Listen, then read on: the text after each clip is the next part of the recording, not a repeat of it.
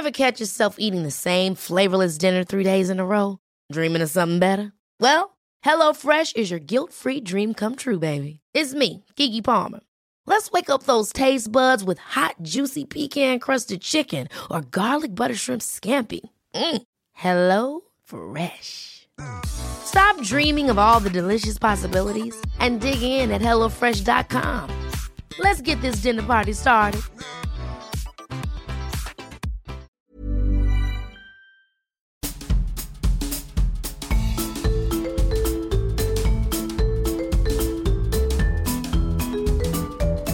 Vous écoutez le podcast de So Sweet Planet.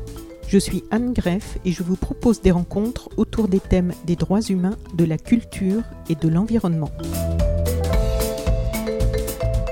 Aujourd'hui, j'ai la grande joie de retrouver sur So Sweet Planète euh, Marie-Monique Robin. Bonjour Marie-Monique. Bonjour Anne. Tout fraîchement euh, rentrée euh, du Mexique, du début de tournage du documentaire qui va suivre le livre pour lequel nous nous rencontrons aujourd'hui, La fabrique des pandémies, avec quand même un titre en dessous qu'il est important de mentionner, Préserver la biodiversité, un impératif pour la santé planétaire. Marie-Monique Robin, tu es donc journaliste, auteure et réalisatrice, comme je l'avais rappelé lors de notre première rencontre, que vous pouvez retrouver aussi sur So Sweet Planet pour Nouvelle Cordée. Tu as réalisé une quarantaine de films d'investigation et obtenu une trentaine de prix, dont le prix Albert Londres en 1995 et le prix norvégien Rachel Carson, de grand nom, en 2009. Tu as aussi écrit plusieurs livres, généralement liés à tes documentaires. Je t'aurais bien vu, Marie-Monique, enquêter dans les affaires euh, policières comme on voit dans les séries américaines ou on voit dans les commissariats ou les bureaux du FBI des enquêteurs qui collent des documents sur un mur et qui tendent des fils entre ces documents pour relier les pistes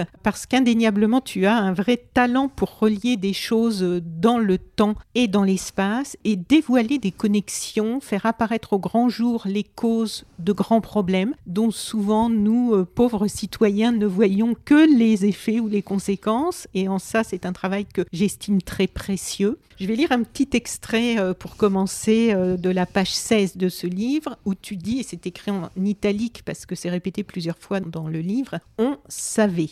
Mais la politique de l'autruche signe un manque de courage. Alors on savait, on parle donc de la pandémie. Hein, du lien entre la biodiversité et la pandémie. Voilà, donc on savait.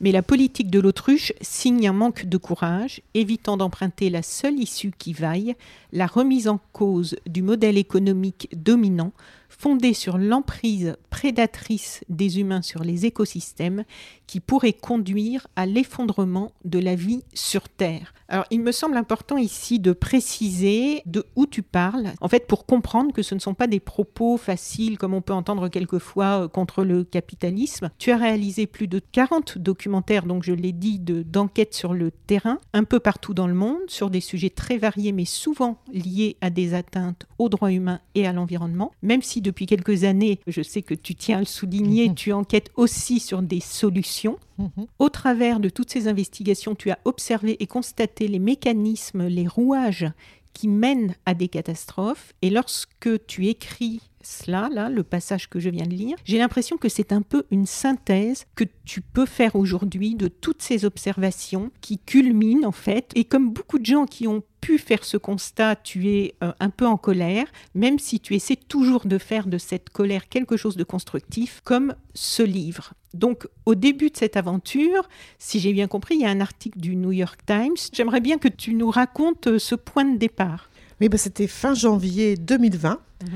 Euh, je suis tombée sur un article d'un collègue euh, qui est un journaliste scientifique, écrivain, David Quammen, qui disait le titre de l'article c'était euh, We Made It. C'est nous qui l'avons faite, sous-entendu la pandémie. Je me suis dit tiens, c'est quoi ça? Et j'ai lu l'article, il y avait des citations de scientifiques hein, qui mmh. expliquaient comment effectivement eh bien, la destruction de la biodiversité était à l'origine de l'émergence de nouvelles maladies infectieuses. Et j'ai commencé à tirer la ficelle. Alors moi, tu sais, je dis souvent ça, j'aime beaucoup tricoter, hein, dans la vie réelle aussi. Ah oui. et pour tricoter, on tire la pelote. Et j'ai commencé à tirer la pelote. Et ça, c'est une phase que j'adore dans mon métier. Hein. Je savais pas du tout où ça allait m'embarquer, tu vois, vraiment pas. Et j'ai tiré, quoi. Et puis, je suis tombée très vite sur un scientifique à qui je rends hommage, qui est d'ailleurs associé à l'écriture de ce livre, euh, Serge Morand, qui est un, on appelle ça en anglais un disease ecologist, un écologue de la santé, mais qui était parasitologue d'abord, et puis qui s'est formé, reformé, qui maintenant revendique cette, euh, ce nouveau métier, hein, un peu un métier chapeau, si j'ose dire, hein, euh, d'écologue de la santé, qui est en Thaïlande depuis 8 ans, qui est à la fois rattaché au CNRS et au CIRAD, un organisme de recherche. Hein.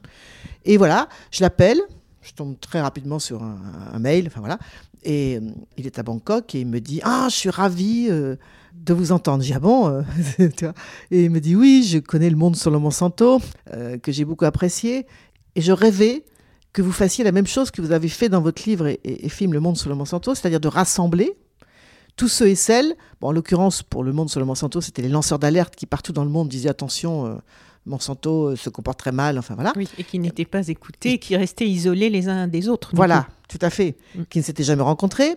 Et, voilà, donc je les avais rassemblés et ça avait fait, euh, pour eux c'était très important, quoi, parce que du coup ça crée aussi une très grande cohérence, évidemment, dans toutes ces dénonciations euh, locales. Voilà. et puis une force, du coup, que quand ils sont isolés à dire leurs choses tout seuls dans leur coin, ça a du mal à passer. Bien sûr. Mm. Et là, l'idée, il me dit, bah, voilà, nous sommes des dizaines de scientifiques dans le monde entier qui, depuis au moins, on va dire, une quinzaine d'années, hein, sonnons la sonnette d'alarme, tirons la sonnette d'alarme pour dire attention, nous sommes entrés dans une ère de grande inquiétude euh, et d'incertitude sanitaire. Et euh, si on ne s'attaque pas aux causes, hein, eh bien nous allons entrer dans ce qu'ils appellent une ère d'épidémie, de, pandémie. Et ils ajoutent à ça d'ailleurs une ère de confinement chronique, ce qui n'est pas une très bonne nouvelle. Hein. En gros, ça veut dire qu'on va toujours vivre avec un, masque dans son sac. Quoi. Mm, mm. Et moi, je me suis dit, tiens, c'est quoi ça? Et, là, vraiment. Euh, Sans compter que ça pourrait être plus mortel que ça ne l'est actuellement, les ah prochains virus. Oui.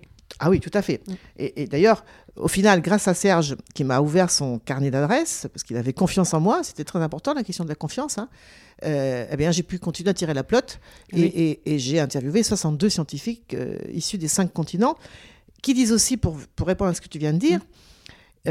alors je suis très prudente dans la, manière de s'exprimer parce que ça peut, voilà, que cette pandémie actuelle, c'est ce n'est rien du tout. Alors je vais faire peut-être peur en disant ça, enfin peur en tout cas, ça va énerver certains peut-être, mais non, qu'est-ce qu'il veut dire avec ça? Que ça ne tue que 0,1% euh, des personnes qui sont contaminées. Alors évidemment que c'est trop, surtout si on a un proche, mais évidemment, on va pas. C'est pas ça la question. La question, c'est euh, si on avait un virus beaucoup plus mortel comme Ebola, dont on reparle actuellement en Afrique, apparu en 1976 en Afrique, il y a des flambées épidémiques régulières et très mortelles. Il tue 50, voire 60 à 80% des gens qui sont contaminés. Alors bien sûr, pour l'instant, il n'est pas contagieux de, manière aérienne, hein, donc euh, comme c'est le cas du coronavirus, mais euh, on découvre dans mon livre, grâce à un virologue euh, très intéressant au Gabon, qu'il n'est pas exclu qu'il ne mute pas. Enfin, il est possible qu'il mute pour, devenir transmissible par voie aérienne. vous imaginez un virus qui serait transmissible comme ça, comme le coronavirus actuel ou la grippe, hein, et qui tue 60 à 80% des gens. Alors, Enfin, quand tu entends ça, tu te dis ah oui, c'est vrai, parce que faut, faut reprendre un peu de recul. Bon, c'est ça que j'ai essayé de faire de prendre du recul et sans encore une fois nier le, drame que ça peut être évidemment de perdre des proches du coronavirus. C'est pas ça le problème. Alors, ce qu'ils disent aussi d'ailleurs, parce que ça on aura fini de tordre le cou à certaines choses, mm. euh, c'est que si on avait suffisamment de lits dans les hôpitaux euh, pour soigner les gens à risque, donc qui sont bien identifiés, eh bien, nous n'aurions pas besoin de paralyser l'économie, parce que c'est un petit virus. Et c'est là qu'ils disent aussi, donc, prenons de la hauteur, euh, sortons d'une gestion uniquement à court terme de ce que nous vivons. Mm. Le court terme, c'est quoi? Bah, C'est trouver un vaccin et un traitement. Ils ne disent pas que c'est pas légitime. Hein, euh, c'est légitime. Oui, bien sûr. Euh, voilà. Ce sont des gens sensés, quoi. Ce sont des gens sensés. Alors, ils émettent certaines réserves par rapport à la possibilité de mettre au point un vaccin efficace dans un délai aussi court. Plusieurs rappellent dans le livre que euh, sur les 40 vaccins qui marchent, entre guillemets, enfin qui sont largement utilisés et qui jouent leur rôle, eh bien, ce sont des centaines, voire des milliers de tentatives de vaccins euh, qui ont été abandonnées. Donne avec juste titre l'exemple du sida, dont il faudrait quand même se rappeler que dans les années 80, on nous a promis vraiment un corps et à cri un vaccin qu'on a finalement abandonné, parce que pour l'instant, il n'y a pas de vaccin, et explique pourquoi. C'est un virus à ARN qui mute facilement, comme la grippe d'ailleurs. Hein. Mmh. Et donc, ça, ça leur paraît très difficile de mettre en un an au, point un vaccin qui marche, mais ils disent quand même c'est légitime de le chercher. Ok, une fois qu'on a dit ça, maintenant, c'est quoi les causes? Et ça, c'est une perspective à moyen et long terme. Et c'est là qu'ils sont très inquiets parce qu'ils disent que évidemment, c'est pas du tout ce qu'on fait en ce moment. Voilà. Donc, à la fin de l'introduction de ce livre, tu nous livres exceptionnellement quelque chose de plus personnel, donc tes deux parents sont tombés gravement malades durant l'été 2020. Tu es allé les rejoindre pour prendre soin d'eux et ta mère, euh, enfin tes deux parents donc sont décédés. Oui, c'est ça. Maman est décédée euh, fin octobre. Oui. Et je me suis occupée de. Puis le mois d'août, je suis retournée dans mon Poitou natal avec mon mari pour m'occuper d'eux. Et puis papa, quand j'écrivais le livre, j'ai terminé le livre en novembre dans ma maison familiale. Mon père était encore en vie, mais il est décédé euh, hum. fin février. Donc voilà. Oui.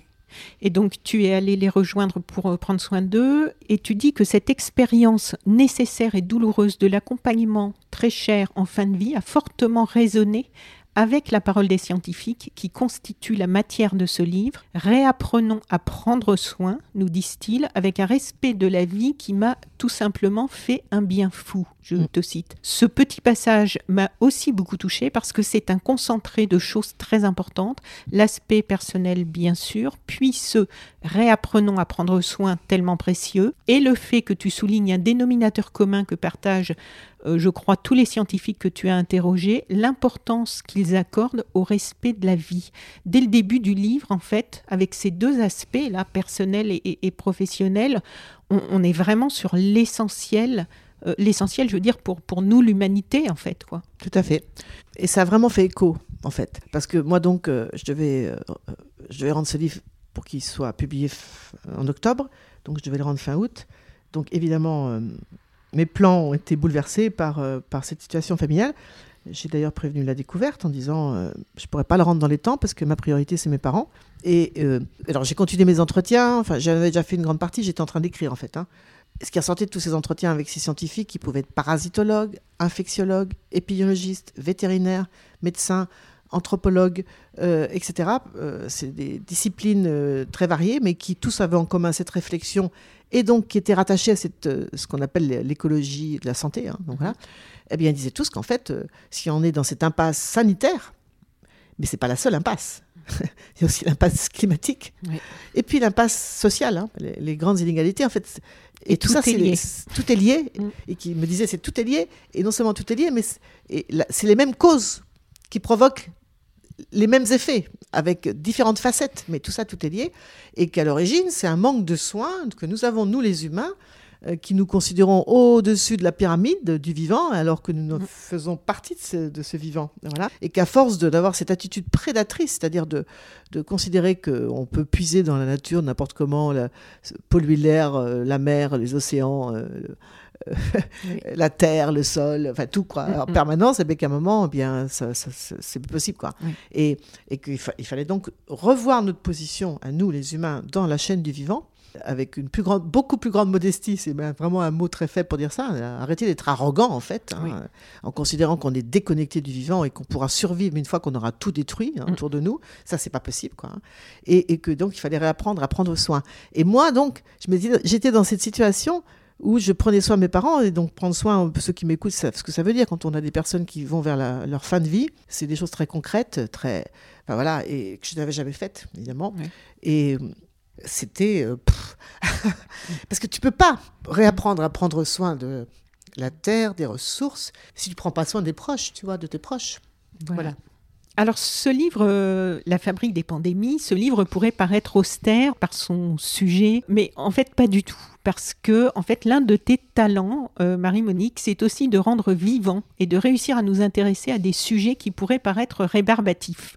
C'est vrai que quelquefois, juste en voyant les titres, et là surtout en voyant le nombre de pages quand j'ai reçu le livre, j'avais un peu peur. Et en fait, j'ai un vif souvenir déjà de l'aventure exaltante dans laquelle tu nous avais emmené avec euh, ton documentaire Le Monde selon Monsanto. Il y en a eu d'autres, mais c'est vrai que moi, dans ma vie personnelle, celui-ci a été une étape très importante dans ma compréhension euh, du monde et de son fonctionnement. Et là aussi, en fait, tu prends soin, toi aussi, justement, des personnes auxquelles tu t'adresses, parce qu'on sent vraiment que tu souhaites transmettre ta passion. Et il n'est pas question on le sent que le lecteur s'ennuie. Et en fait, dès le début du chapitre 1, par exemple, tu nous rapportes cette savoureuse anecdote des coulisses de ton enquête, une anecdote qui témoigne de ton talent d'enquêtrice avec le baudet du Poitou. Qu'est-ce qui s'est passé avec le baudet du Poitou? Alors moi je suis originaire du Poitou-Charentes, donc euh, on a un animal emblématique qui a longtemps été menacé d'extinction. Et grâce à, à des, agriculteurs locaux, en fait. Hein. ils ont réussi à sauver ce, cet âne du Poitou qui a la caractéristique d'avoir des poils très très très longs qui tombent quasiment sur le sol. quoi. C'est vraiment une race d'âne. voilà. Et c'est un peu l'emblème de ma région d'origine.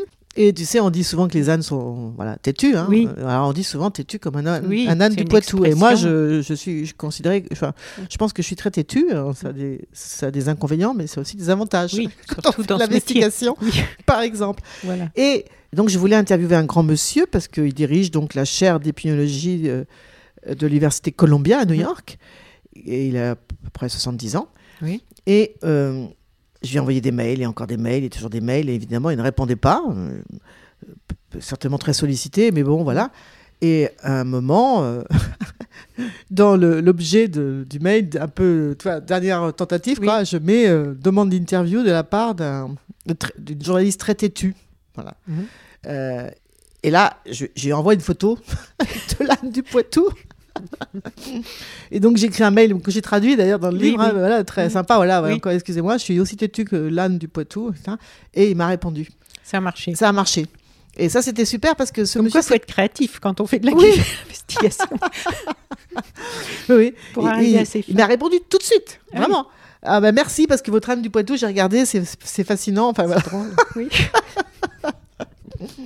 Et c'était quelqu'un d'important pour moi parce qu'en fait, euh, je sais pas, enfin, par rapport à ta question, mais en tout cas, ce qui est sûr, c'est que les maladies infectieuses, donc, euh, dont font partie euh, des maladies comme le, la Covid-19 actuellement, hein, sont provoquées soit par des bactéries, soit par euh, des virus. Eh bien, au début des années 1980, on pensait que c'était fini.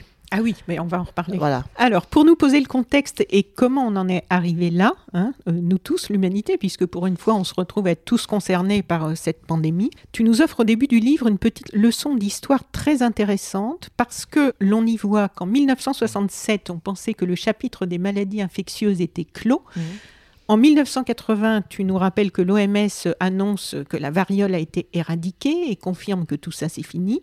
On en est tellement sûr que l'on va réorienter les crédits de la recherche euh, vers d'autres maladies. Mais comme le souligne ton interlocuteur, le scientifique Stephen Morse, l'autosatisfaction est un puissant allié pour les maladies infectieuses. Et en fait, le chapitre n'était pas clos. Pas clos du tout, donc euh, tout à fait. Donc euh, 1976, euh, apparition de Ebola, une maladie provoquée par un virus dont on sait qu'il est son réservoir, comme on dit, hein, donc c'est une chauve-souris. Hein. Mm. Et euh, c'est une maladie, euh, on en a parlé, très dangereuse, hein, qui pour l'instant ne se, ne se, transmet que par contact avec les fluides, alors la transpiration, les urines, enfin la salive des malades. Mais voilà, si ça se transformait et devenait transmissible par voie aérienne, donc là, ça serait vraiment très très inquiétant, parce qu'elle est très mortelle une autre maladie moins connue, la légionellose, mais surtout le sida. Parce qu'en fait, on oublie, c'est amusant d'ailleurs hein, qu'on ne fasse pas le lien, parce que le sida, comme Ebola, font partie de ce qu'on appelle des zoonoses, hein, donc des maladies qui, euh, dont l'origine c'est un, virus ou une bactérie qui vient d'animaux euh, sauvages. Hein, et qui, à un moment, va donc sauter, jump à l'homme, en passant d'ailleurs par une case intermédiaire, qui est souvent un animal euh, qui peut être sauvage ou domestique. Et voilà, donc bah, le sida en fait partie maintenant. Euh, d'ailleurs, il y a un encadré, Serge Morand a écrit les encadrés dans mon livre, et qui rappelle l'origine du sida qui est un virus qui provient de, primates, hein, de chimpanzés. Ah, on va, en reparler aussi parce que ça m'a assez sidéré cet encadré. Bah oui, bien sûr.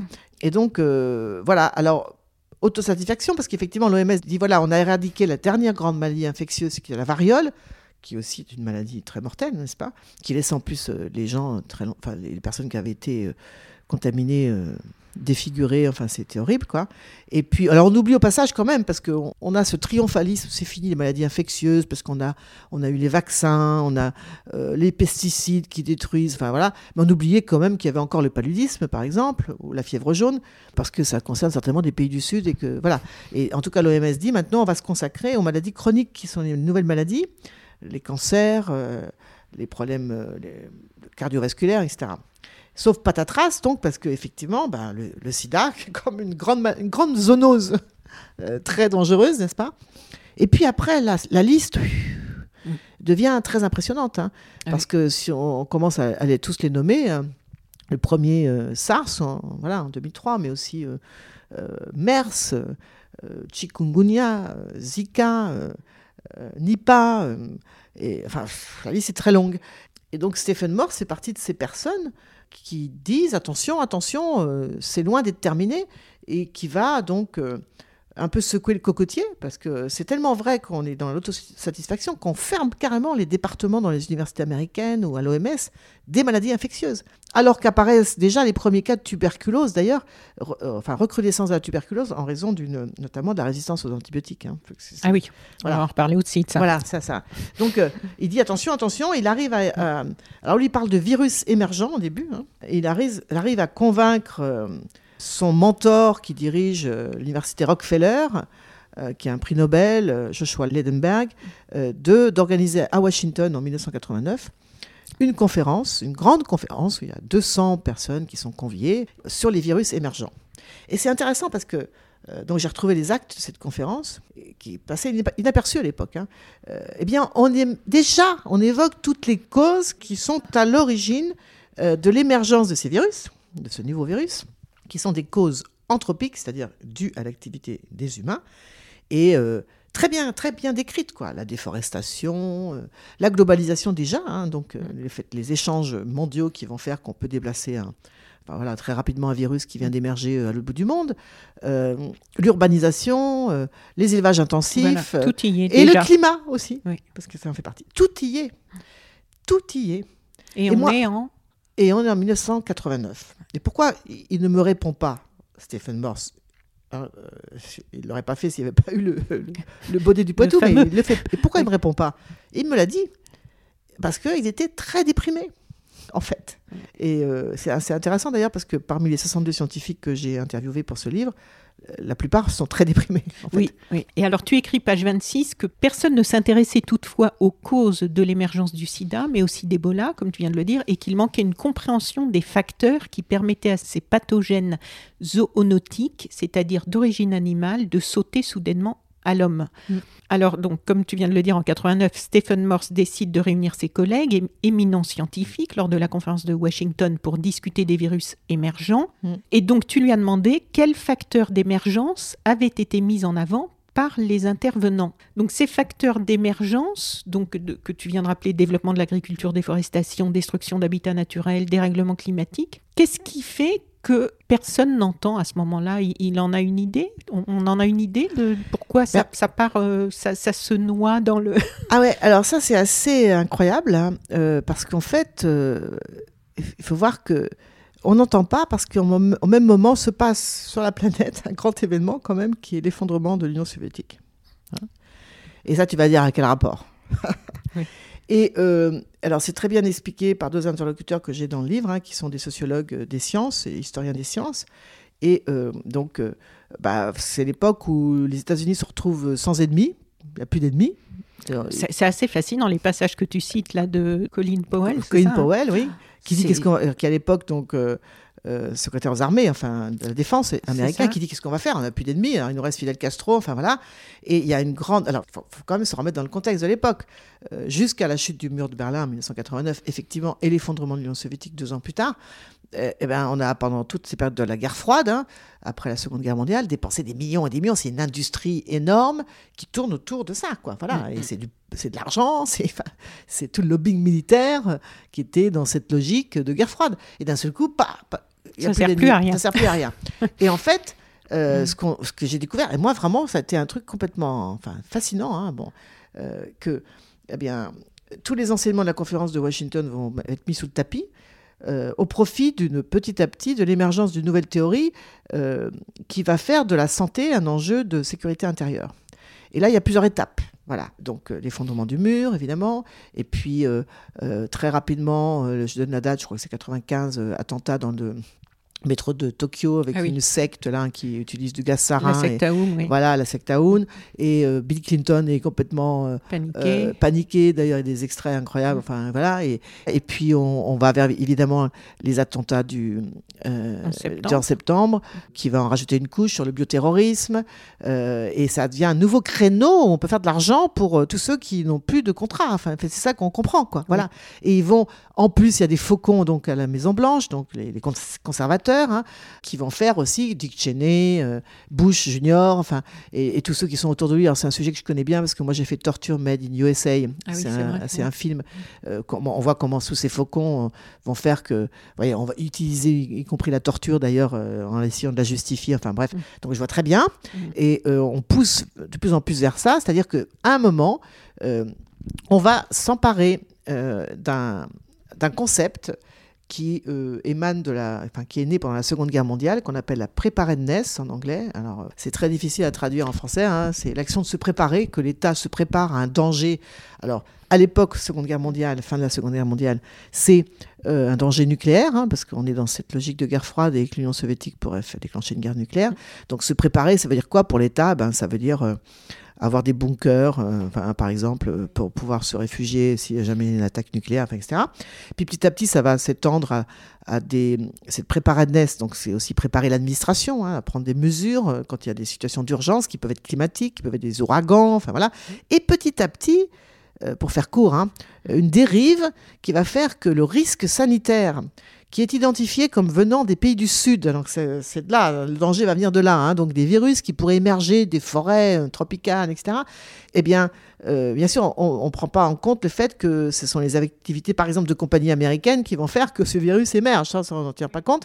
Ça devient une espèce de euh, d'ennemi potentiel, n'est-ce pas, qui va être mis dans le même pot que le bioterrorisme. Mmh. Hein, donc, euh, il y a eu l'histoire de la, secte Aoun. Après, il y a eu aussi un, chapitre avec un colonel soviétique euh, euh, qui dirigeait une entreprise soviétique pour faire des armes chimiques. Enfin bref, qui va être auditionné par le Congrès. et puis les attaques à l'anthrax après le 11 septembre ou euh, un fou furieux américain en fait, hein, c'était même pas voilà. Oh, mais de l'anthrax, c'est très dangereux évidemment dans des enveloppes, voilà, qui donnent la maladie du charbon, qui est vraiment mortelle, on en meurt. Et donc on met ça dans le même pot, euh, c'est-à-dire le bioterrorisme, l'action de terroristes qui utilisent des armes chimiques pour euh, pour voilà pour attaquer des personnes, et le risque sanitaire, donc provenant de maladies zoonotiques, on met ça dans le même et en fait, voilà comment, euh, c'est ce qu'on découvre, donc euh, ben, ce risque infectieux va être euh, intégré dans une nouvelle doctrine de sécurité intérieure, qui va faire aussi que dans la préparadness, ça consiste en quoi? Jusque-là, c'était voilà, anticiper euh, des risques connus, nucléaires, même si on ne sait pas trop, enfin quand même on a une idée de ce qui va se passer, parce qu'il y a Hiroshima et tout ça. Mais là, on va essayer donc de se préparer pour un risque totalement inconnu. Donc on est dans un délire total où les, les, scénarios du pire... Oui, avec des, même des jeux, des, jeux, des wargames, ah, des, jeux de rôle. Incroyable, mm. où en fait on dingue, vraiment dingue. Hein. On imagine des trucs complètement dingues qui, et qui d'ailleurs font peur, hein, parce que je donne des exemples. Hein. On réunit des gens et puis enfin, des centaines de personnes et on les met dans des jeux de rôle en disant, euh, imaginez. Euh, y compris des Français. Et Bernard Kouchner, Bernard tout ça, qui, qui participer à, faire des jeux de rôle et ça coûte en plus très, cher. Ouais, voilà. Et tout pendant qu'on fait ça, et ça va gagner l'Europe après, parce que ça part des États-Unis, ça gagne l'Europe, et on fait de, donc de ce problème euh, de santé possible un, enjeu de sécurité euh, intérieure nationale. Et du coup, on oublie totalement, on met sous le tapis, parce que oublier, on met sous le tapis les causes anthropiques, donc euh, les causes humaines, qui font que ces virus peuvent émerger et sortir du bois et, nous contaminer. Et ça, c'est absolument euh, fascinant. Et pourquoi donc Stephen Morse, il est déprimé. Hein, quand moi, je, finalement, j'ai réussi à l'interviewer, c'est parce qu'en fait, il a passé sa vie à, cette histoire de préparadness qui, quand même, s'est préparé. Voilà. Et puis, évidemment, il se dit, c'est, on a tout raté. Quoi. D'ailleurs, tu cites un scientifique qui parle d'une étude qui avait été faite d'anticipation avec deux villes dans lesquelles le virus avait un, virus très mortel avait le plus de chances d'apparaître. Mm. Ça, c'était en 2019, je crois. Alors, mais ça, c'est une étude, ça, c'est une étude scientifique. oui. oui. Avec deux villes, dont Wuhan. Oui, tout à fait. Donc ça, c'est Rodolphe Cozlan qui travaille pour euh, l'IRD, l'Institut de recherche pour le développement, notamment en Guyane. Et euh, c'est absolument extraordinaire. C'est-à-dire que il a commencé par la Guyane, hein, c'est-à-dire euh, il a travaillé avec les médecins des hôpitaux, donc je, vais bientôt l'interviewer d'ailleurs là-bas. Et il a donc identifié les malades et a récupéré leurs adresses, donc qui, malades de maladies infectieuses. L'ulcère de Bourouli, qui est par exemple un truc très méconnu chez nous, mais vachement. Enfin, c'est comme la lèpre en fait, hein, mm. et qui est transmis par une mycobactérie euh, qu'on retrouve dans les milieux aquatiques, dans les marais, enfin, etc. euh, mais aussi la leishmaniose, la leptospirose, enfin toute une série de maladies mhm. infectieuses pas très sympathiques. Et puis, il a constaté où habitaient ces personnes. Après, il a croisé ça avec différentes données euh, climatiques, etc. Et donc, bref, il a réussi à mettre au point tout un, logiciel, en fait, qui permet de, montrer très exactement que euh, ces foyers épidémiques de ces maladies infectieuses sont directement liés aux activités de déforestation en Guyane. Et après, il s'est dit, puisque j'ai cet outil, et qui est très précis, parce qu'il a réussi aussi à prévenir, enfin, pas à prévenir, à anticiper, anticiper. Euh, dans les cinq prochaines années, les, les, risques de maladies infectieuses en Guyane, en, utilisant son outil, et il a vraiment bien prédit.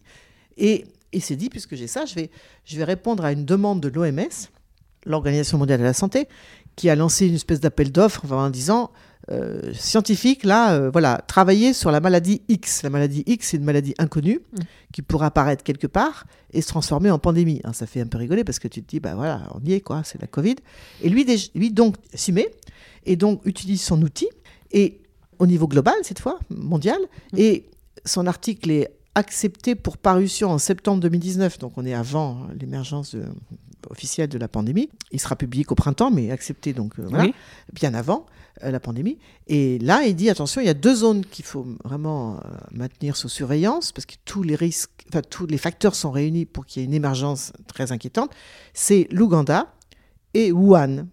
Incroyable, quoi. Enfin voilà. Ah Donc parce que tout simplement, ce que disent ces 62 scientifiques, c'est qu'on peut précisément déterminer quelles sont les causes qui vont faire que des virus ou des bactéries qui sont émergées depuis la nuit des temps par les principaux réservoirs, ce sont les rongeurs, les primates et les chauves-souris. Mais ils, sont là depuis tout le temps et ils nous ont jamais embêtés. le moment, là où il devient problématique, c'est quand nous intervenons dans les milieux et les habitats naturels où vivent ces, animaux. Et, c'est très bien, enfin, très bien décrit quels sont les facteurs qui vont faire qu'à un moment se constitue euh, ce que Jean-François Guégan, par exemple, un autre scientifique que j'ai interviewé, appelle un territoire d'émergence. C'est-à-dire que les conditions sont réunies. Et là, attention, c'est ce qu'a fait Rodolphe Gosselin en disant attention, deux territoires d'émergence mm. possibles pour une pandémie, Wuhan et, l'Ouganda. C'est pour ça qu'ils disent qu'il faut absolument euh, anticiper, avoir, prendre des mesures à moyen et long terme si on veut éviter les prochaines pandémies qui peuvent être bien plus mortelles que celle-ci. On comprend qu'ils soient tous euh, déprimés parce que des scientifiques qui nous livrent des prévisions euh, comme ça, il y en a régulièrement, il y en a partout dans le monde. Mais là, ce sont des scientifiques dont la pour la plupart, d'ailleurs, sont tous des grosses pointures pour parler euh, en langage. Oui, c'est vrai. c'est tous des, vraiment des très. Tu as raison de le souligner parce que mais oui. c'est pas. Euh, on pourrait dire, ah, bah, c'est des petits écolos avec tout ce que ça veut dire. oui, oui, oui, bien sûr. Non, non, non.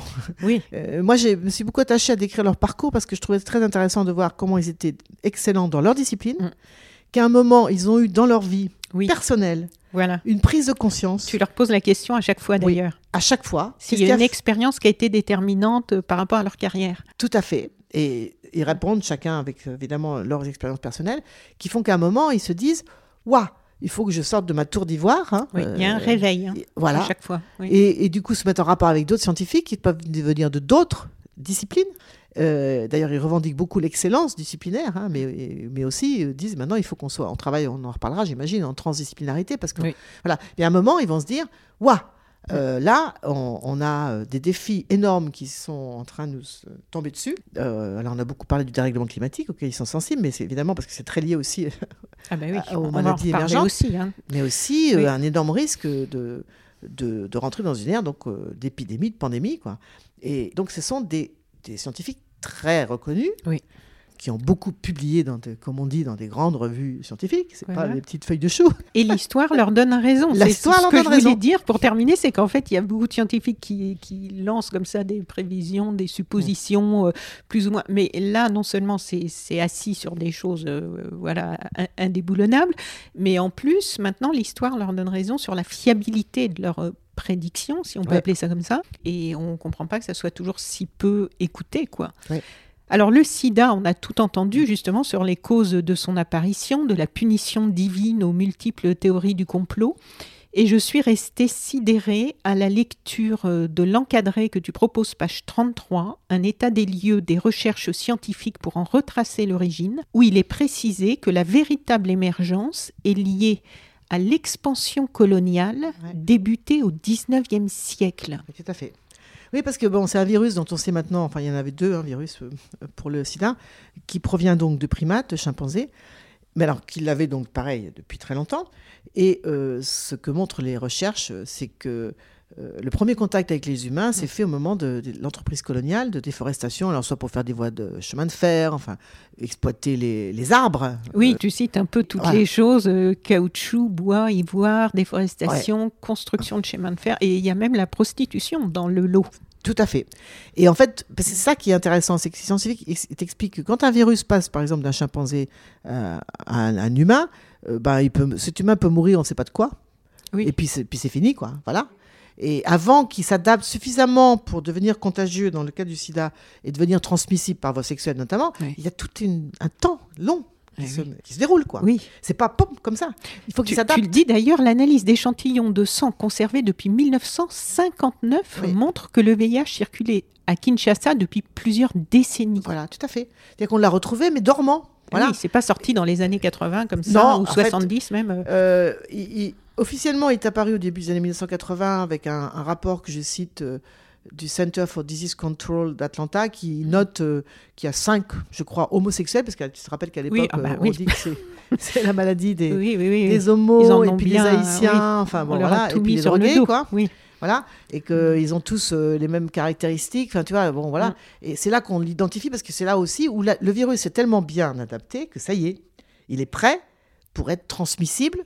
Là, en l'occurrence, par voie sexuelle ou sanguine. hein, Oui. Tu te rappelles, voilà. Et là, ça Euh, flambe. Et là, ça flambe. Mm. Mais la flambe. Mais voilà. Mais avant, il était là de manière silencieuse, un peu dormante, quoi. Et certainement qu'il y a eu des gens qui en sont morts et qui sont morts au bout d'un certain temps de maladie, de cancer, de Carposie ou je sais pas quoi, Mm. parce que c'était. le- Mais qu'on savait pas. En fait, on s'est dit bon voilà, euh, qu'est-ce Ouais. qu'il avait celui-là Et euh, il n'était pas suffisamment adapté pour pouvoir être transmissible.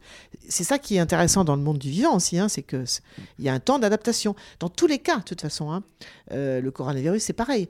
Il passe pas d'une chauve-souris à l'homme comme ça. Il- souvent il y a un intermédiaire, donc animal, et euh, pour qu'il s'adapte et qu'il mute et que voilà et que là on le voit maintenant d'ailleurs avec les Variants. les variants justement Mm. c'est ça qu'il il a une stratégie euh, pour pouvoir survivre donc il, Voilà. il, il se- il mute en Et alors, permanence je sais pas où on en est, mais au début, on nous a dit que les variants étaient très contagieux, mais moins dangereux que la première version. Et là, on commence à entendre qu'en fait, euh, non, si les services d'urgence sont saturés, c'est parce qu'ils seraient, enfin de réanimation, c'est parce qu'ils seraient justement plus dangereux et qu'il y aurait plus ça. de cas graves.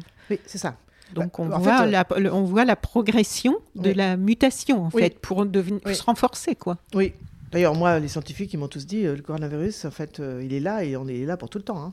Ben oui, c'est ça. Parce que, voilà. Donc, Le premier chapitre oui, de ton livre autour de ce dont nous venons de parler et de Stephen Morse se termine apparemment comme ta conversation avec lui, de façon un peu abrupte, où il reconfirme que la destruction de la biodiversité est probablement le facteur principal de l'émergence des maladies infectieuses. Et tu lui poses alors une dernière question qui est Mm. assez intéressante. Bah oui, parce que donc je viens d'expliquer comment finalement le risque infectieux va être euh, absorbé Mm. euh, par euh, bah, par ceux qui s'occupent de la sécurité. Donc tu vois, voilà. Donc ça veut dire biosécurité, ça veut dire on ne cherche pas les causes, mais la biosécurité avec euh, on le voit aujourd'hui d'ailleurs finalement le contrôle sur les gens, enfin etc. Et ça a conduit à quoi? À Notamment un grand programme dont Stephen Morse a été euh, directeur, euh, Predict, qui euh, dans cette logique hein, de biosécurité, bah, ça consistait à déverser des millions sur des laboratoires pour qu'ils séquencent le virome, on dit, hein, comme on a séquencé le génome. Oui. Je rappelle quand même qu'à l'époque, quand on a fait ça, c'était beaucoup d'argent aussi. On nous avait dit, vous allez voir, c'est merveilleux, on va résoudre tout le problème de toutes les maladies. Bah, ben, bien sûr que non, parce que là encore, on a oublié qu'il y en a beaucoup, y compris le cancer, qui sont dus à l'environnement. Enfin bref, mais ça fait beaucoup d'argent pour des laboratoires et ça fait tourner des boutiques, euh, voilà. Et donc là, pareil. Donc on- et lui, il a dirigé ça. On va essayer de, euh, de détecter euh, tous les virus qui peuvent être hébergés par les chauves-souris, enfin dans cette logique, et on va mettre ça dans des, dans des bibliothèques de, de virus, et puis voilà, et puis quoi? Et puis lui, il dit aujourd'hui, ah, rien, quoi. ça sert à rien d'avoir ça. C'est comme chercher une, une, une- une aiguille dans une botte de paille. Oui. Il y en a alors, des centaines de milliers de possibles. Donc comment on va savoir le- lequel va à un moment euh, émerger Parce que l'idée qu'il y a derrière, c'est aussi on dépose des brevets, et puis on a soi-disant des vaccins, enfin, etc. Sauf que tout ça, c'est du pipeau. Parce qu'ils le disent, c'est pas moi qui le dis. hein. Ça ne sert à rien. Et lui, il a compris que ça ne servait à rien et qu'il fallait revenir à ce qu'il avait mis au jour en, en 1989, c'est que les principales causes bien, de ces émergences, ce sont les activités humaines qui détruisent la biodiversité. Et du coup, ça m'a fait penser, donc à un moment, il y a eu la guerre contre les virus qui a été lancée dans, ce cadre-là, mais ça m'a fait penser à la guerre contre le cancer qui avait lancé le président Nixon, sur laquelle j'ai beaucoup travaillé, c'est la guerre contre le cancer et on va en finir avec le cancer, etc. La guerre contre la drogue, la guerre contre la terreur de Bush, et je lui dis qu'est-ce qu'ils ont en commun toutes ces guerres? Il m'a répondu bah, la même chose, c'est-à-dire qu'on ne s'attaque pas aux causes et que ça coûte très cher et que c'est infini, ça ne s'arrêtera mm. jamais. Voilà. Précisément parce qu'on ne s'attaque pas aux causes. Et ça, ça m'a vraiment. Euh, pour moi, c'était. Euh, enfin, voilà, très clair. C'est comme ce qu'on fait aujourd'hui. Mm. On cherche un vaccin. OK, c'est légitime parce qu'il faut. Ben, OK. Mais si on s'arrête à ça, eh bien, on va rentrer dans une course effrénée à chercher des vaccins en permanence. Alors, c'est bon pour les labos, hein, euh, bien sûr, hein, parce que c'est des milliards, on a bien vu, et pas très transparent, tout ça, part... d'ailleurs. Mais ça ne résoudra pas le problème parce que, encore une fois, il faut s'attaquer aux causes. Voilà. C'est bien ce que je disais, je te verrais bien mettre tout sur un. Tu fais pas ça, non pendant De tout mettre sur un mur en mettant des lignes qui relient non, mais moi, tout ça? Pour moi, c'était fascinant en fait parce que euh, je t'ai dit, hein, je mm. commence fin janvier, j'ai jamais travaillé là-dessus. Et puis je tire la plotte. Et là, ça, c'est une période extrêmement. Oui, excitante, euh, j'imagine. Alors, ce que, moi, ce que j'ai beaucoup aimé dans le livre, c'est que, bon, il y a les interviews, mais dans les interviews, euh, il y a aussi beaucoup de cas concrets d'études qui sont racontés et qui montre à chaque fois le lien de causalité entre vraiment de la cause à l'effet. Par exemple, avec le virus Nipah, mm. qui est un bel exemple bien concret du rôle de la déforestation. Mm. Est-ce que tu peux nous raconter rapidement cette histoire? Parce que là, je pense que ça permet ah de mettre euh, des images sur euh, ce dont on parle depuis le début. Bah, je trouve que c'est vraiment le paradigme, en fait, euh, le virus Nipah, qui apparaît à la fin des années 1990 en Malaisie. Et l'histoire est très bien connue, très bien documentée par des scientifiques. Euh, on déforeste donc sur l'île de Bornéo mhm. pour mettre euh, des monocultures d'huile de palme. Euh, il y a des chauves-souris. Alors, moi, je, suis devenue très amoureuse des chauves-souris parce que les scientifiques, d'abord, m'en ont parlé de manière tellement magnifique que voilà. Et c'est un animal extraordinaire, quoi, hein, qui est le seul mammifère volant. Et donc, pour faire cette prouesse, qui est de voler quand on est un mammifère, eh ben, ils ont développé au cours de, de l'évolution un système immunitaire absolument hors pair, qui leur permet notamment ben, d'être euh, d'héberger des centaines de virus, de bactéries sans tomber malade. Et en revanche, ce qui est très bien documenté, c'est que quand on les stresse, ces pauvres chauves-souris, si on brûle la forêt, évidemment qu'on les stresse parce qu'elles sont obligées, on détruit leur habitat, elles sont obligées de partir, elles se mettent à excréter euh, par la transpiration, par les urines, euh, les excréments, etc., ben, les virus, sont, elles sont porteuses et elles peuvent du coup contaminer d'ailleurs des animaux qui sont mammifères qui sont là ou des humains. Donc là, c'est ça qui se passe en fait. Elles sont obligées de s'enfuir.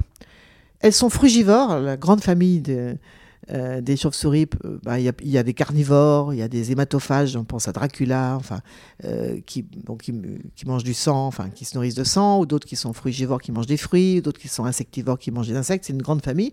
Celles-là sont frugivores, donc elles se rabattent sur les côtes malaisiennes, pas très loin, où on a planté des, une, monoculture de manguiers au-dessus de fermes porcines industrielles. Donc c'est une double production. Et alors évidemment, elle mange les mangues. Mais au-dessus, c'est-à-dire dans, des, champs Oui, c'est des, en... des, fermes porcines industrielles, mais à, air libre. Ah oui. On imagine, quoi. D'accord. Bah, comme les feedlots euh, américains, où il y a plein de vaches dehors, euh, parquées euh, par centaines et par milliers. Bah, là, c'est pareil, c'est des cochons, mais ils sont dehors. Parce qu'on Il fait beau, il fait chaud, donc ils sont dehors. Mm. Voilà. Et donc, elles mangent les mangues, évidemment. Mm. Il y a des mangues qui tombent, les cochons les mangent, ou elles, elles, enfin, elles font caca. Enfin bref, ça va contaminer le cochon avec un nouveau virus qu'on va appeler Nipah, qui est le nom de la localité où ça se passe. Mhm. Et il faut savoir que le cochon, eh bien, nous partageons beaucoup de choses avec ce brave animal. 95% de nos gènes, c'est pas mal. C'est incroyable. Hein, et, donc, c'est un pont épidémiologique extraordinaire pour qu'un virus qui vient d'une chauve-souris passe à l'homme. En fait, si on veut hum, humaniser rapidement un virus zoonotique, le meilleur pont, c'est le cochon. Mm. Voilà. Parce qu'on est très proche de lui. Et là, pas manquer, les cochons sont contaminés et qui vont eux-mêmes contaminer les ouvriers agricoles, qui vont donc être atteints d'une maladie inconnue, euh, très grave. Et euh, ensuite, ça c'est l'ironie de l'histoire, parce que la Malaisie est un pays musulman, elle ne mange pas de cochons. Cette production est destinée euh, à la Chine. Et donc les cochons sont envoyés à Singapour pour être abattus, et donc les ouvriers des abattoirs vont être aussi contaminés.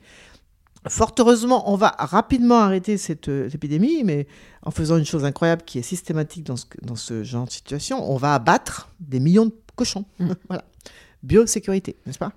Et on va stopper ça, vite. Ces abattages de millions d'animaux, c'est quelque chose de plus en plus courant. Fréquent. On fait ça avec les poulets dès qu'il y a un. ça se banalise. Là aussi, le respect de la vie, là. Bah oui, mais le problème là, et c'est un, maillon extrêmement important, c'est l'élevage industriel, qui est un pont très important pour amplifier la transmissibilité, si j'allais dire, d'un virus qui vient d'une chauve-souris ou, d'un mm. rongeur. Voilà. Mm. Et là, on a tout, quoi. Euh, c'est-à-dire la déforestation, élevage intensif, globalisation, parce que là, en l'occurrence, à Singapour, c'est pas très loin, mais quand même, euh, on balade les pauvres cochons euh, pour se faire abattre à Singapour. Et ça, c'est tous les ingrédients qui caractérisent eh bien, l'émergence de ces nouvelles euh, épidémies infectieuses. C'est les trois facteurs principaux. Après, on peut prendre chacun pour voir quelle est la part de telle activité, telle activité, mais n'empêche que c'est ça le, schéma. Et, je trouve que l'exemple du virus Nipah est un très bon exemple pour ça. Oui, ça illustre vraiment bien tout ça. Donc cette déforestation, on a du mal à s'en imaginer l'ampleur hein, quand on est, nous, en France, dans, nos villes, nos villages, et qu'on nous parle de la déforestation, euh, souvent à l'autre bout du monde. Et hum, tu cites les chiffres de Global Forest Watch, mm. parus dans leur bilan de l'année 2019. 24 mm. millions mm. d'hectares ont disparu, dont 3,8 millions d'hectares de forêts primaires tropicale. Et d'ailleurs, tu rappelles qu'à la conférence de Rio en 92, on avait prévu zéro déforestation pour 2020. Donc on en est très très très loin. Donc on détruit ces forêts pour faire quoi? Alors on les détruit pour faire euh, des monocultures, par exemple. Euh, huile de palme, pour ce qui est de l'Asie, par Souvent pour l'exportation, voilà, euh, EVA, du caoutchouc aussi beaucoup en Amérique latine pour faire du soja transgénique. Alors là, je retombe sur un sujet que je connais très très bien, euh, soja de Monsanto, mhm. qui va ensuite nourrir les poules, les vaches et les cochons des élevages industriels européens. Et moi, je l'ai vu de mes propres yeux, je l'ai filmé, etc. Euh, on détruit pour l'exploitation du bois, par exemple, hein, évidemment. Euh, on détruit pour exploiter des mines. voilà, donc en général, pour ça, on fait des routes. Il y a un spécialiste des routes dans mon livre. Ça revient souvent le sujet des routes, ça m'a étonné aussi. Ils sont plusieurs à parler en fait des. Bien sûr. Parce que qu'est-ce qui va faire que l'intrusion humaine dans ces espaces vierges est possible? C'est pas d'abord qu'on fait des routes, voilà. Et euh, bah, par exemple, il y a un spécialiste allemand qui m'explique comment les routes finalement euh, sont la première, enfin le premier facteur qui va euh, permettre un contact jusque-là totalement improbable entre les mm. humains et certains pathogènes, hein, bien sûr, et comment ça va tout bouleverser, hein, l'équilibre de l'écosystème par la, présence de la route elle-même. Donc voilà, euh, c'est aussi parfois pour euh, faire de l'élevage. Euh, en Amazonie, par exemple, on déforeste pour faire de l'élevage. Et là encore, tout est lié parce que c'est souvent des, des bovins donc, qui font partie de ce fameux accord du libre-échange qu'on est censé signer avec les pays du Sud, le Mercosur et, qui prévoit notamment une clause pour importer du bœuf brésilien. Voilà. Donc, euh, tout est lié. Oui, et, euh, on marche sur la tête. On marche sur la tête, voilà. Donc, euh, voilà pourquoi on déforeste. Eh Après, il y a tout le problème de la pression exercée par des, des, des, hommes et des femmes qui sont en état de, en grande précarité économique, sociale, et donc qui vont, bah voilà, ils déforestent parce qu'ils ont besoin de, de de terre pour cultiver. Et euh, on oublie trop souvent ça, hein, et c'est important. On va en parler aussi, parce qu'en en fait, il y a ce sujet de la pauvreté, euh, plusieurs des scientifiques en parlent aussi, et ça c'est pareil, on ne fait pas souvent le lien. Bien sûr. Or, ça devient indispensable maintenant Bien sûr. de le faire. Bien sûr. La pression démographique, notamment, hein, qui va faire que bah, des, familles très pauvres ont besoin de survivre. Et pour ça, ben voilà, euh, c'est très bien dit par les scientifiques. D'ailleurs, c'est très touchant parfois, hein, parce qu'ils se rendent compte de ça. C'est-à-dire que préserver la biodiversité sans s'attaquer à la question de la pauvreté, c'est absolument impossible. Mm. Voilà. Mais tout ça, c'est, on revient toujours au, fond du problème, qui est un modèle économique euh, euh, prédateur euh, qui, bah, qui ne tient pas compte non plus des humains. Enfin, voilà. Et ça aussi, c'est lié. Donc voilà pourquoi on déforeste. Il y a plein de raisons de le faire. Et le résultat, c'est qu'à chaque fois, les humains vont rentrer en contact avec des pathogènes qui, bah voilà, qui jusqu'à présent étaient là à bas bruit, mais qui n'embêtait personne évidemment parce que parce que voilà on n'était pas en contact avec eux tout simplement. Oui parce que la nature est bien faite parce que ça se tenait à distance. Voilà. On se tenait réciproquement à distance. Voilà.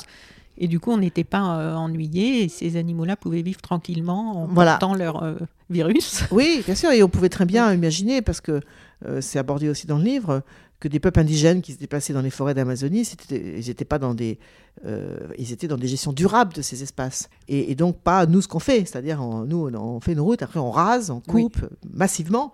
Comme c'est à grande échelle, on détruit des habitats sur des milliers d'hectares. Voilà, c'est ça.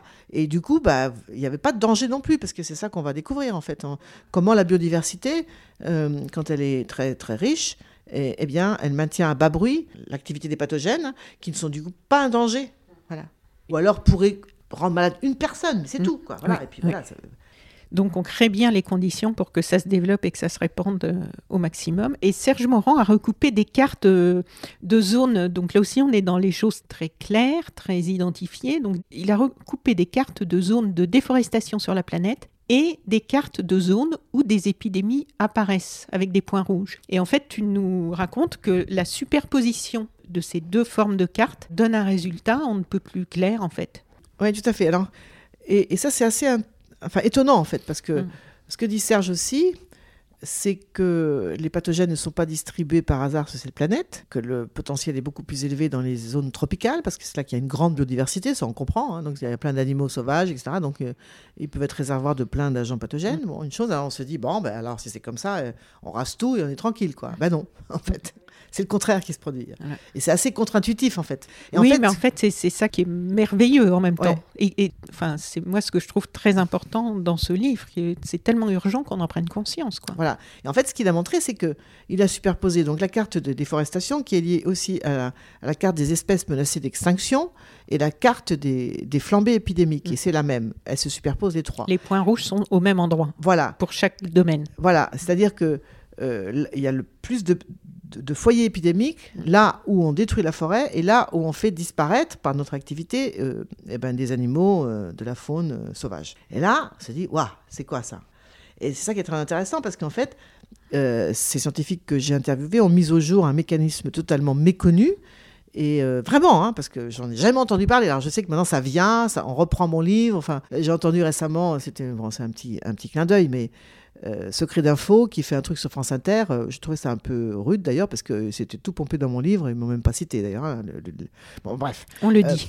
Euh, non, mais, mais c'est vrai. Ben, bon, voilà, moi, je trouve qu'il faut un peu respecter le travail des autres. Tout à fait. C'est ce que j'ai fait. En tout Surtout que c'est un gros travail. Oui, voilà. Mm. Et c'est inconnu totalement. Et ça s'appelle l'effet dilution. Et c'est quoi? Eh bien, l'exemple qui est donné qui a servi de paradigme à, cette, à ce mécanisme, ben, c'est celui de la maladie de Lyme. Donc en fait, euh, un, couple de scientifiques américains, hein, parce qu'ils sont mariés et femmes dans la vie, j'ai découvert ça par, par hasard en les interviewant, euh, eh bien, a travaillé sur la maladie de Lyme, qui est une maladie en, pleine recrudescence. Ah oui, hein. dont on parle énormément, énormément en France, hein, maintenant. Qui, je le rappelle, est transmise par des tiques. Les tiques qui se nourrissent sur des mammifères ou des oiseaux avec, ils ont besoin pour ça d'un, donc d'un repas sanguin, donc ils, mordent ce qui passe par là.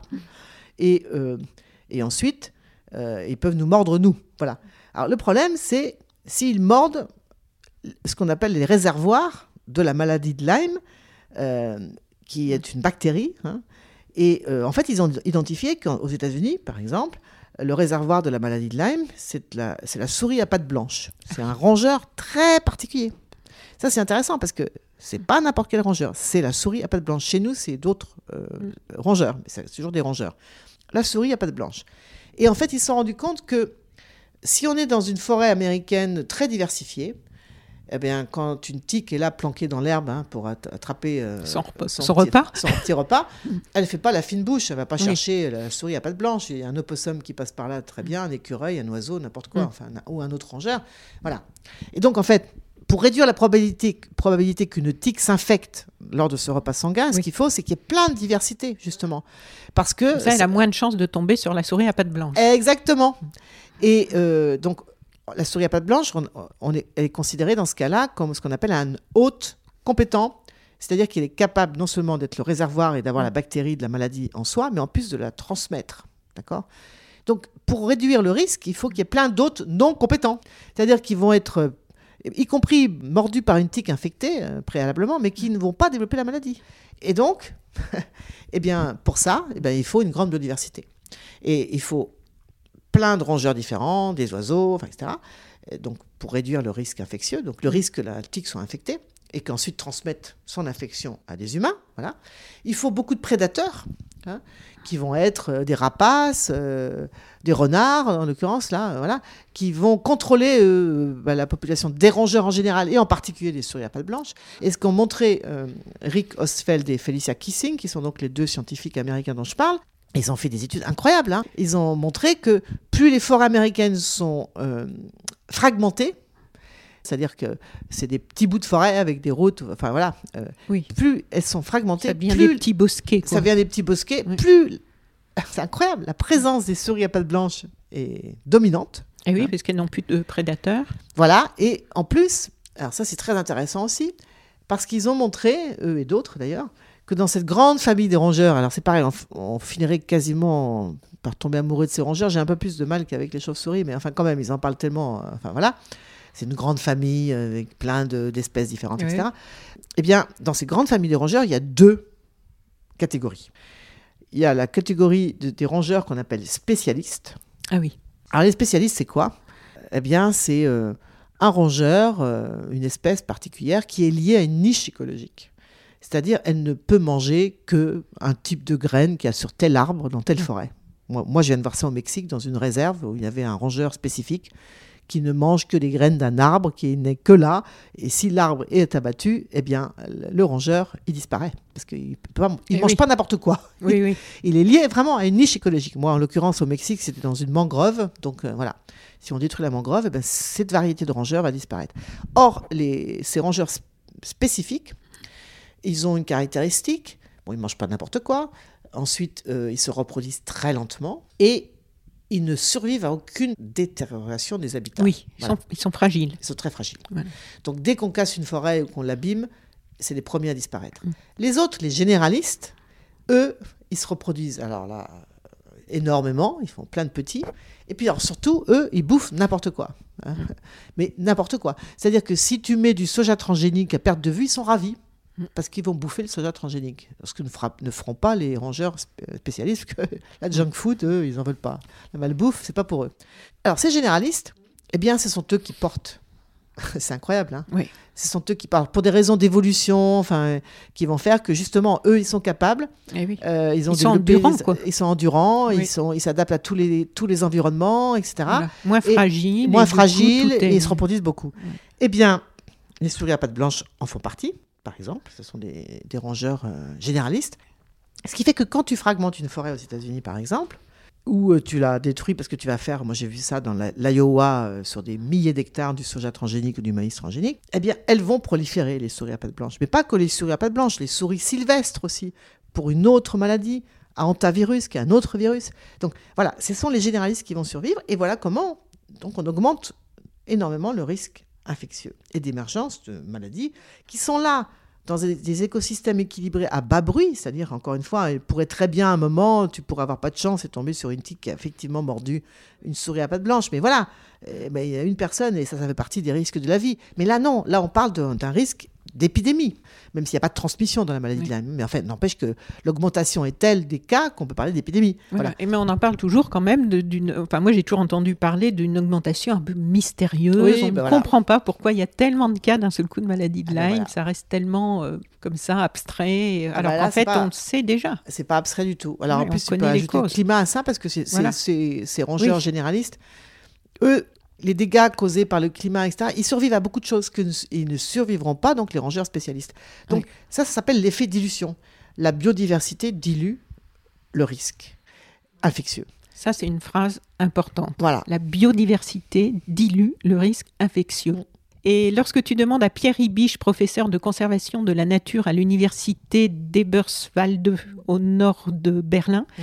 si une expérience a influencé sa carrière, il te parle d'un séjour qu'il avait fait pour sa thèse en Colombie et de deux, et de deux enseignements qu'il en avait tirés.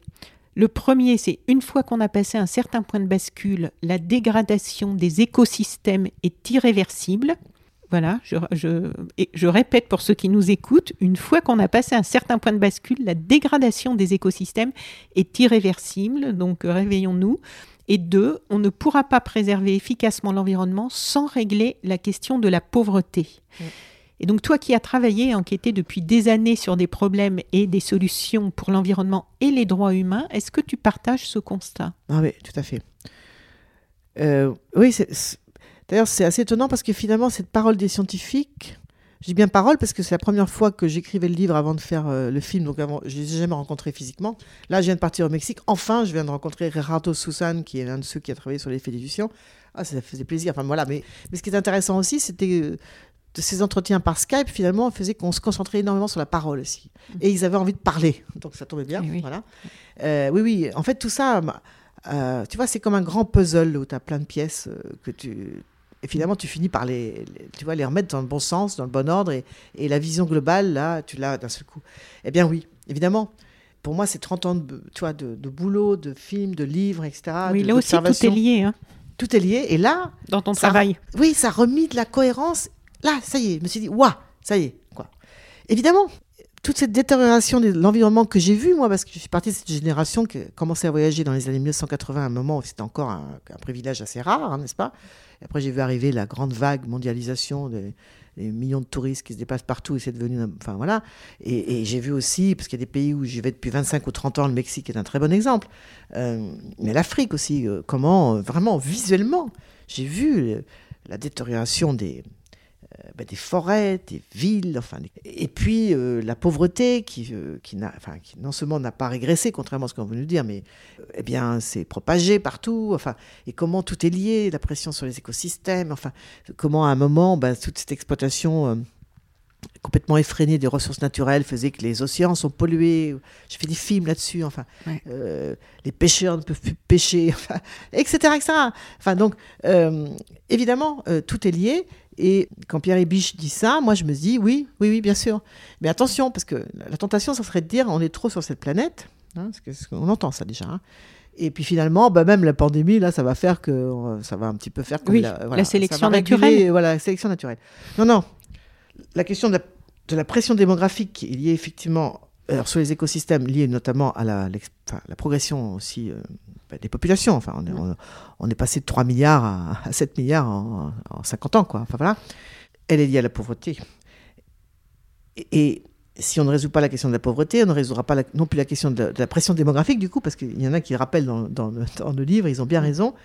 On l'a bien vu dans les pays occidentaux que quand tu atteins un certain niveau de développement, où tu peux avoir un toit sur ta tête, manger correctement, envoyer tes enfants à l'école et être soigné, eh bien, tu fais moins d'enfants, tout simplement. Eh bien voilà.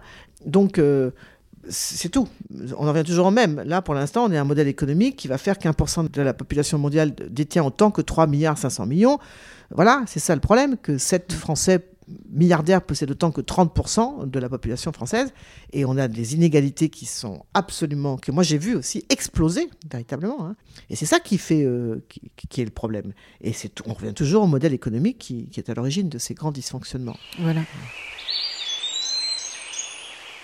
C'est la fin de la première partie de cette interview exceptionnelle de deux heures pour parler avec Marie-Monique Robin de son livre La fabrique des pandémies aux éditions La Découverte et du documentaire qui va suivre. Ne manquez pas le second et dernier épisode qui sera en ligne d'ici quelques jours si vous écoutez le podcast autour du jour de sa mise en ligne le 18 mars 2021. Si vous l'écoutez un peu plus tard, vous pouvez dès maintenant accéder au deuxième épisode. À ne pas manquer. Chères auditrices, chers auditeurs, si vous avez apprécié ce podcast de So Sweet Planet, N'oubliez pas de lui mettre un avis favorable sur votre application de podcast, par exemple 5 étoiles sur Apple Podcast, et de rédiger un avis sympathique. Cela me fera plaisir. Pour plus d'informations sur les droits humains, l'environnement et la culture, vous pouvez suivre la page So Sweet Planet sur Facebook. Enfin, n'oubliez pas de vous abonner gratuitement, soit à la newsletter sur le site sosweetplanet.com soit au podcast sur votre application de podcast pour être informé des prochains podcasts de So Suite Planète mis en ligne. À bientôt.